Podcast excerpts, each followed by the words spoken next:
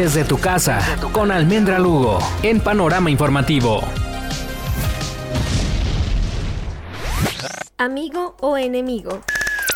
En las últimas dos décadas, la humanidad ha asistido a la emergencia de tres coronavirus causantes de epidemias devastadoras. Entre 2002 y 2003, la emergencia del coronavirus causante del síndrome respiratorio severo agudo, SARS-CoV, en Guangdong, China, tuvo como resultado el contagio de más de 8.000 personas. En 2012 ocurrió la emergencia y persistencia del coronavirus causante del síndrome respiratorio del Oriente Medio, MERS-CoV, fundamentalmente en Arabia Saudita y Jordania. El más reciente de 2019 SARS-CoV-2 surge en Wuhan, China y ha demostrado que también llegó para quedarse. Pero ¿qué más hay que aprender de este virus mortal? ¿Se han preguntado por qué los adultos mayores y las personas con obesidad son tan propensos a adquirir esta enfermedad? ¿Por qué algunas personas jóvenes no presentan complicaciones?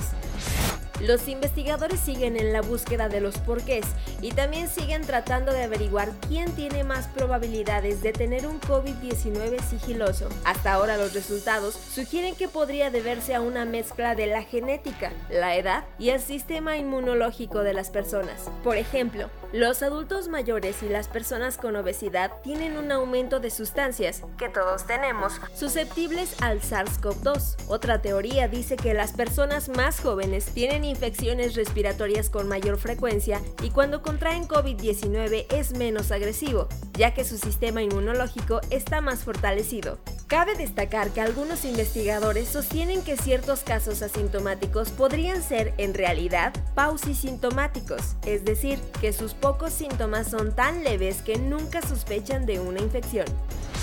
¿Es nuestro sistema inmunológico nuestro amigo o enemigo? Almendra Lugo